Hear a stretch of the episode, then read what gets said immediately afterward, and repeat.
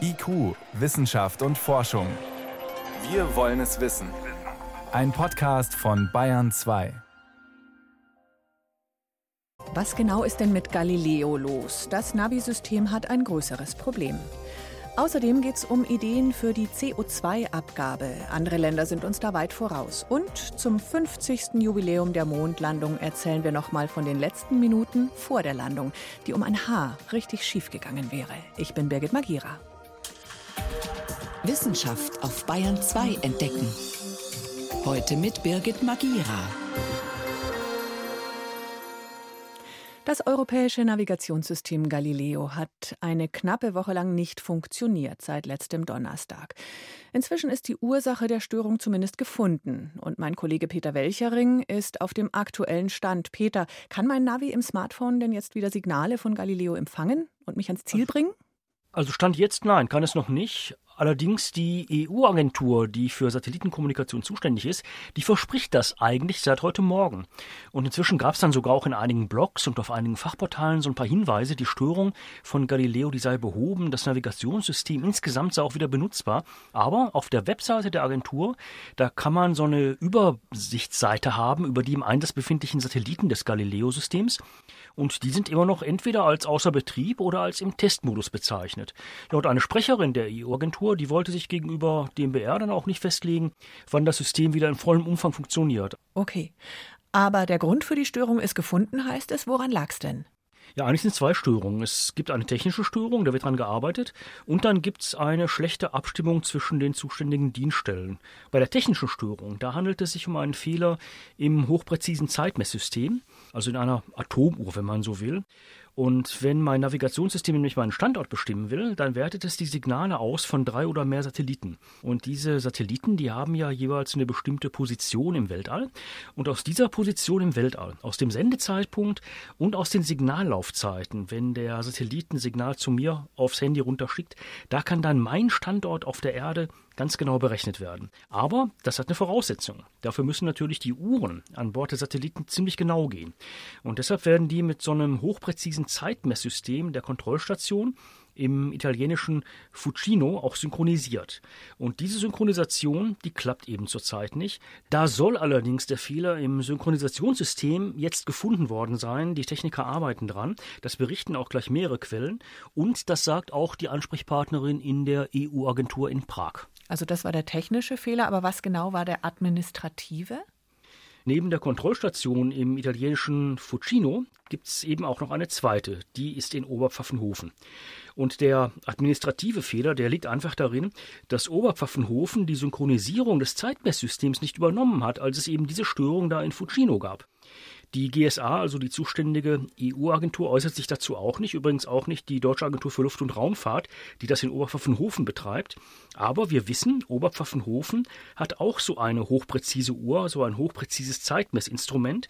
Und Oberpfaffenhofen ist insgesamt dafür ausgelegt, dass sie die Synchronisation in technischer Hinsicht genauso gut durchführen können wie die Leute in Fucino. Und deshalb vermuten auch einige Experten dahinter so ein europäisches, so ein Dienststellenabstimmungsproblem. Mhm. Und wie geht es jetzt weiter? Weiter? Also der EU-Agentur zufolge ist jetzt ein Upgrade für dieses Zeitmesssystem in Fucino aufgespielt worden. Und dann müssen die Uhren in den Satelliten erstmal neu synchronisiert werden. Das dauert. Und danach sollten dann die Satelliten auch wieder ein ordentliches Navigationssignal senden können. Wie lange das dann insgesamt noch dauern wird, dazu schweigt sich allerdings die Agentur, die GSA, einfach noch aus. Es sind aber heute Nachmittag zumindest zwei weitere Satelliten in den Testmodus geschaltet worden. Das ist ein Zeichen dafür, es geht offensichtlich voran. Wenn so ein Navigationssystem ausfällt wie jetzt gerade, da geht es ja nicht nur um die Handys. Wer ist da am meisten betroffen? Also betroffen sind eigentlich alle. Wir selbst, wenn wir irgendwo hinwollen, Lieferdienste, die setzen stark darauf, vor allen Dingen Paketdienste, Schiffe. Zurzeit steigt man ja sogar im Flugverkehr zunehmend auf Satellitennavigation um. Aber beispielsweise auch Dinge, an die man erst gar nicht denkt, etwa Banken und Börsen, die sind auch betroffen, die Finanzbranche. Denn die Satelliten, diese Satellitennavigationsnetzwerke, die liefern zum Beispiel genau die hochpräzisen Zeitsignale, die gebraucht werden, damit Finanztransaktionen abgewickelt werden können. Das ist vor allen Dingen im sogenannten Hochfrequenzhandel, wo also binnen Sekunden wirklich hunderte, tausende Verkäufe und Käufe stattfinden von Aktien. Da ist ganz wichtig. Und die brauchen diese Satellitenzeitsignale eben, um kaufen und verkaufen zu können. Jetzt läuft Galileo nach wie vor im Testmodus. Vielleicht darf man da auch nicht zu streng sein. Ihr Fazit nach dieser Panne, muss da was grundsätzlich verbessert werden? Ja, der Geschäftsprozess, wenn man so will, der muss grundsätzlich verbessert werden, weil es kann ja nicht angehen, dass es da ein redundantes System gibt, also ein Backup-System, aber das springt dann einfach nicht ein, wenn das erste ausfällt. Und da muss die EU dran arbeiten, denn die Technik ist ja da. Es wird eben nur nicht gemacht und das hat dann zu diesem Totalausfall geführt. Das kann man sich aber nicht leisten. Peter Welchering war das mit Erklärungen zu der Panne beim Satellitennavigationssystem Galileo. Ärgerlich, aber Menschen waren da jetzt nicht unmittelbar in Gefahr, anders als damals beim Landeanflug auf den Mond. Three, two, one, zero. That's one small step for man. Mythos Mond. One giant leap for mankind. Auf Bayern 2. Damals, vor 50 Jahren, Neil Armstrong und Buzz Aldrin, die ersten beiden Menschen auf dem Mond. Wir feiern das runde Jubiläum dieses Ereignisses die ganze Woche über auf Bayern 2. Ja, und das sagt sich so leicht. Mondlandung, so im Rückblick, klar, die sind da eben gelandet. Nur bis kurz vor dem Aufsetzen der Mondlandefähre war überhaupt nicht klar, ob das alles klappt wie geplant. Im Gegenteil. Plötzlich gab nämlich der Bordcomputer Alarm. Den ganzen Landekrimi erzählt nochmal David Globig. Vier Tage und sechseinhalb Stunden lang war alles perfekt gelaufen. Die Computer, die für den Flug und die Navigation zuständig waren, hatten einwandfrei funktioniert. Erst der Steuerrechner der Rakete. Er hatte die drei Astronauten in eine Erdumlaufbahn gebracht. Dann der Navigationscomputer des Apollo-Raumschiffs, mit seiner Hilfe waren sie präzise fast 400.000 Kilometer durch den Weltraum geflogen. Und schließlich der Navigationsrechner der Landefähre. Er steuerte das vierbeinige Vehikel nun Richtung Mondoberfläche. Doch ausgerechnet an diesem Computer drohte im letzten Augenblick alles zu scheitern. Die graue Kraterlandschaft des Mondes schien schon zum Greifen nahe, als plötzlich eine Warnlampe aufleuchtete und ein Signal ertönte. Es war die erste von mehreren Warnungen. Im Kontrollzentrum in Houston wurde es auf einmal hektisch, erinnert sich 50 Jahre später der amerikanische Astronaut Charlie Duke. Er war damals für den Funkverkehr mit der Eagle, also Adler genannten Landefähre zuständig. Als wir mit dem Abstieg begannen, war noch alles in Ordnung. Dann gab es allerdings Schwierigkeiten bei der uh, Kommunikation. Und schließlich etwas, das mich erstaunt hat. Computerprobleme. 1202-Alarm und 1201-Alarm. Das bedeutet, der Computer war überlastet.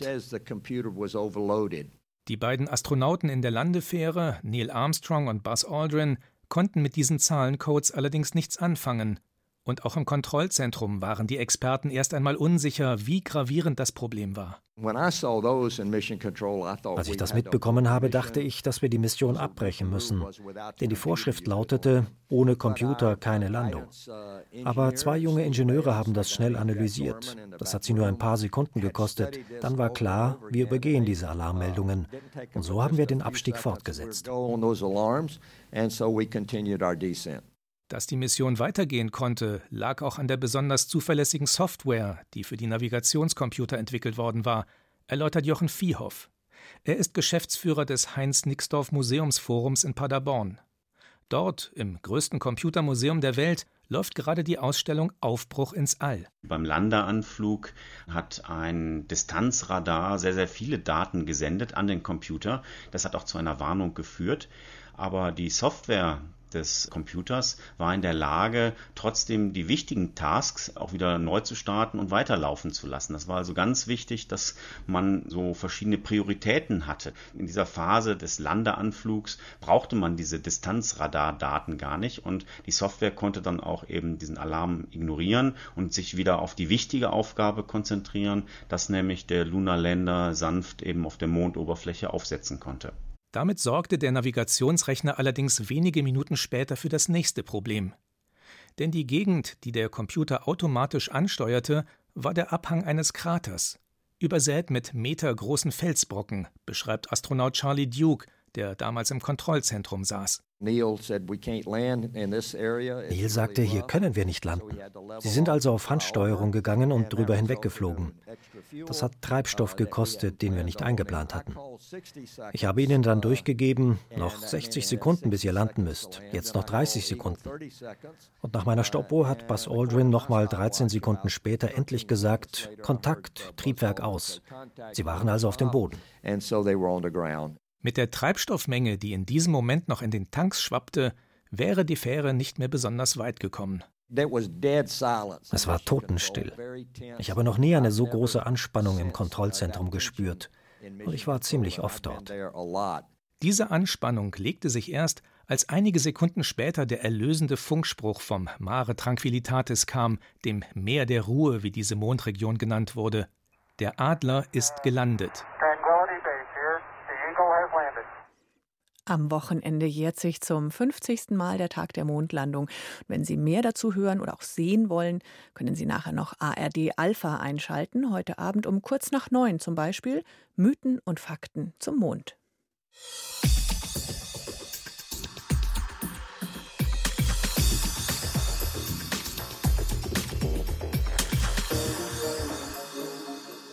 Genau 16 nach 6 ist es, Sie hören Bayern 2. Wer klimaschädliche Gase freisetzt, soll dafür zahlen. Wir brauchen einen Preis für CO2. Solche Forderungen waren noch vor einem Jahr in Deutschland undenkbar. Jetzt werden sie ernsthaft diskutiert. Ein Preis für CO2. Wie kann der aussehen? In der Regierung stapeln sich die Gutachten dazu. Das Umweltministerium hat gleich drei in Auftrag gegeben.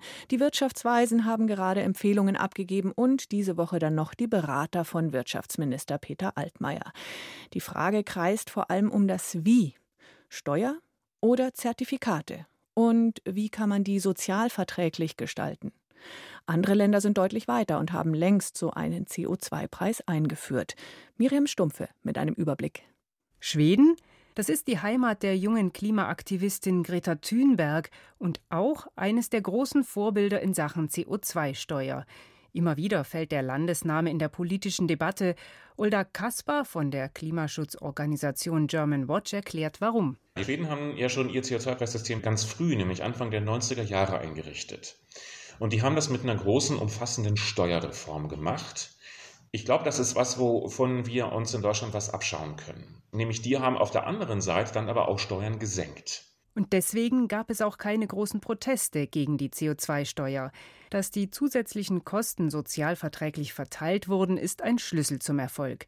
Das betont auch Klimaökonom Ottmar Edenhofer, der Direktor des Potsdam Instituts für Klimafolgenforschung.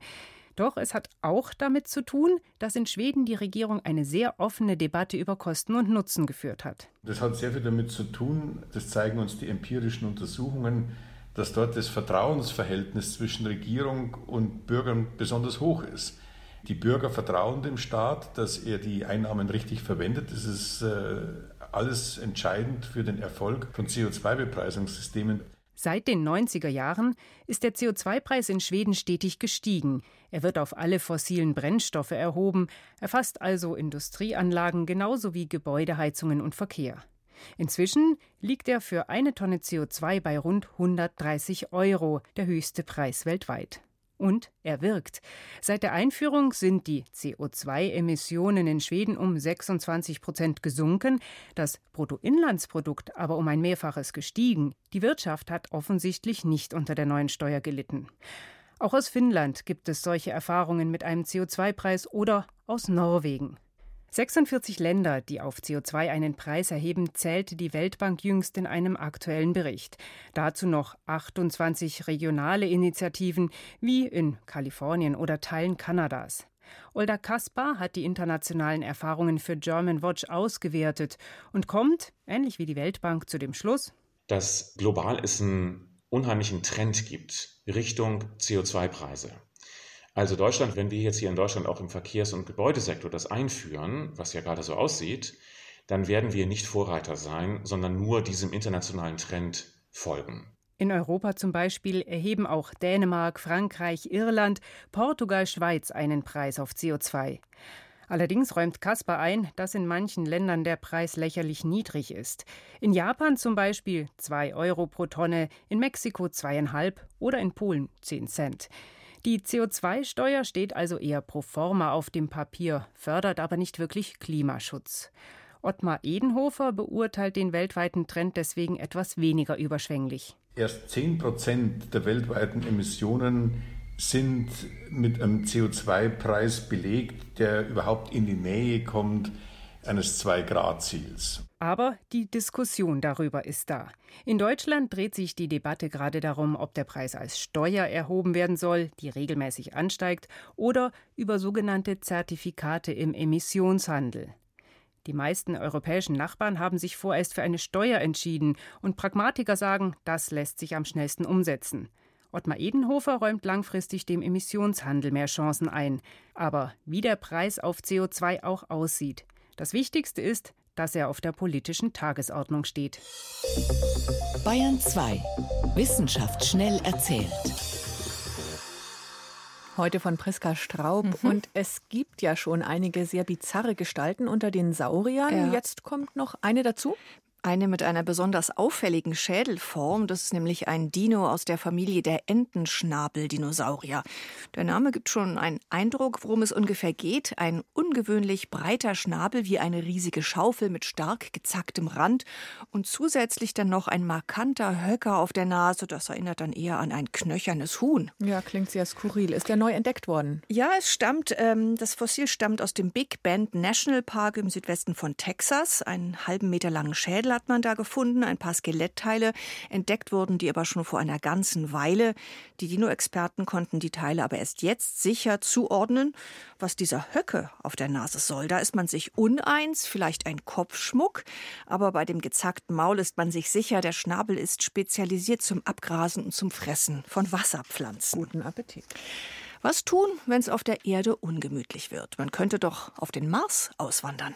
Klingt schon sehr utopisch. Es gibt aber seit längerem jede Menge ernst gemeinter Ideen dazu, wie man auf diesem eiskalten Planeten für angenehme Bedingungen sorgen könnte. Jetzt ist noch eine weitere dazugekommen.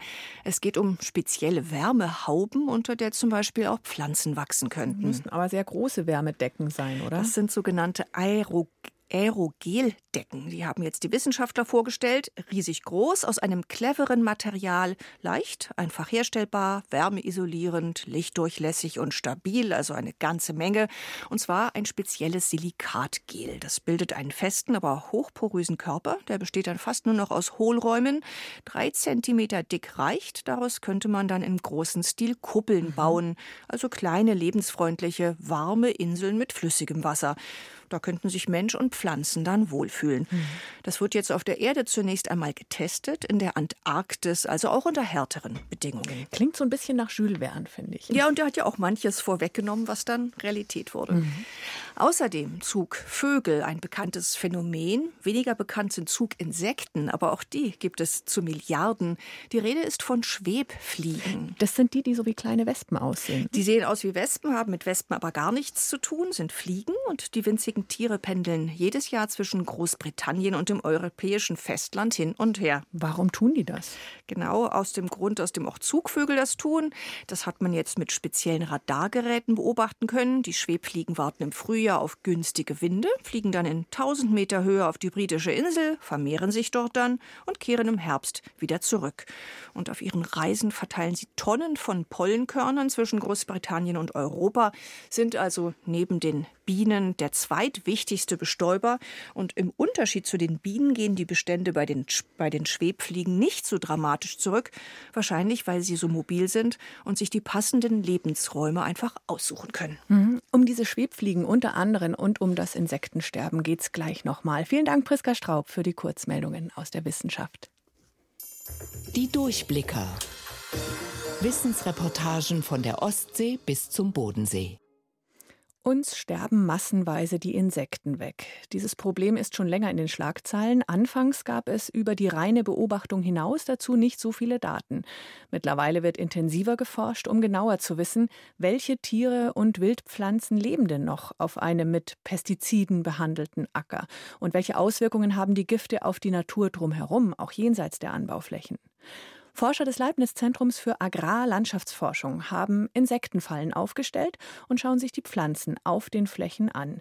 Julia Beiswenger war dabei, nordöstlich von Berlin bei Eberswalde auf dem großen Rummelsberg. Ein Schwarm Kraniche fliegt hier über einen hügeligen großen Acker mit kleinen Pflänzchen. Und auf dem Feld steht ein kleines Zelt und alle 25 Meter ist nochmal so ein Zelt. Insgesamt vier Zelte. Das eine steht noch auf dem Acker und die anderen, die stehen schon im Naturschutzgebiet. Das ist so eine wilde Wiese mit einigen einzelnen Laubbäumen. Genau, das ist der große Rummelsberg hier im Naturschutzgebiet. Neben mir ist Benito Schöpke, der Biologe, erforscht die Pflanzen- und Insektenvielfalt zusammen mit Kollegen. Was haben wir vor heute? Wir werden heute Fallen auswechseln, Insektenfallen und uns die Vegetation um die Fallen drumherum angucken. Genau, also Sie haben zehn Äcker letztendlich sich ausgesucht. Die Hälfte wird mit Pestiziden besprüht, die andere Hälfte nicht. Und Sie schauen jetzt, wie die Artenvielfalt aussieht auf dem Acker und auch in den angrenzenden Naturschutzgebieten. Genau. Gut, dieser Acker wird ökologisch bewirtschaftet, das heißt, da sind keine Pestizide drauf ausgebracht worden. Und da hinten sehen wir schon das erste Zelt. Im Grunde sieht man einfach eine schwarze Zeltwand, wo die Insekten, die da zufällig gegenfliegen, dann nicht weiterkommen und dann nach oben fliegen. Und dann oben in der Spitze befindet sich die Falle. Okay. Das Netz mündet dann in einer Plastikflasche und da sieht man auch also in der Flasche drin ganz viele Insekten. Ja, vor allem Zweiflüger sehe ich jetzt oben schwimmen ganz viele. Fliegen, da sind Mücken. Ich sehe Schwebfliegen auch, wichtige Bestäuber. Und was passiert ist mit diesen ganzen Insekten? Die Hälfte davon wird richtig per Hand ganz klassisch ausgezählt, also wirklich von Taxonomen. Werden die sich angeguckt unter dem Mikroskop in einer fusseligen Feinarbeit. Und die andere Hälfte hingegen wird mit einer neuen Methode bearbeitet, Metabarcoding nennt sich das. So ganz grob kann man sagen, die Insekten werden in eine Maschine gesteckt und dann wird sich die DNA angeguckt und unten rechnet der Computer quasi aus, was das für Arten sind.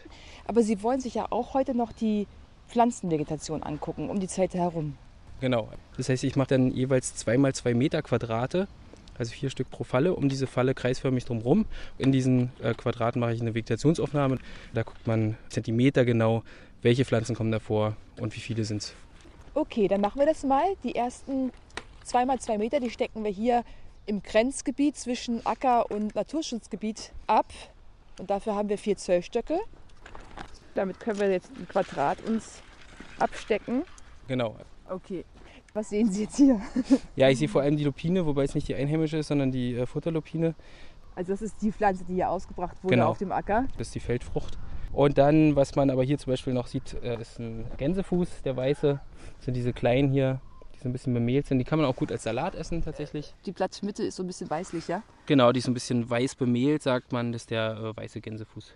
Wenn da Pestizide ausgebracht werden, ist dann sowas eventuell nicht mehr dabei, sondern Genau, auf so einem äh, gut gespritzten Acker, da findet man sowas überhaupt nicht. Das ist ein Ehrenpreis, eine Veronika. Hier im Speziellen kann man mal mit der Lupe gucken. Ah ja, Sie haben hier um den Hals so eine Lupe gehängt. Genau, die schleppt in der Botaniker auch mit sich rum, weil es eben Merkmale gibt, die so klein sind, dass man dann schon mal mit der Lupe genau hingucken muss. Zum Beispiel Behaarungen an den Stängeln, Haare an den Kelchblättern, Haare an den Fruchtknoten. Also tatsächlich, die Vielfalt ist da unbegrenzt. Hier geht es dann bei dieser Art tatsächlich um die Behaarung am Stängel. Darf ich mal sehen? Durch die Lupe sieht es aus wie eine Spinnenwebe. Mhm. Genau, und hier erkennt man sehr schön, dass es zwei Reihen nur sind an Haaren, die am Stängel sich gegenüber Ja, liegen. genau. Und Das habe ich gerade auch gesehen. beim Gamander-Ehrenpreis raus. Aha, okay, an den Haaren erkannt. Mhm. Die Insekten werden alle zwei Wochen die Genau. Fallen gewechselt, aber wie oft kontrollieren Sie die Pflanzenvielfalt? Die Vegetation wird tatsächlich nur einmal untersucht. Insbesondere auf diesen Kalkmagerrasen, also in den Naturschutzgebieten, wenn man da irgendwann zwischen Mitte Mai und Mitte Juli geht, dann erwischt man den Großteil der Arten. Wir als Wissenschaftler versuchen dann natürlich immer erstmal nicht zu werten, sondern ganz wertfrei uns das Ergebnis anzugucken. Aber die Grundannahme für das ganze Forschungsprojekt ist schon, dass die Biodiversität ganz klar auch zurückgeht, weil es so viele Pestizide und Pestizidrückstände in der Umwelt gibt. Das war's mit IQ auf Bayern 2. Danke fürs Zuhören, sagt Birgit Magira.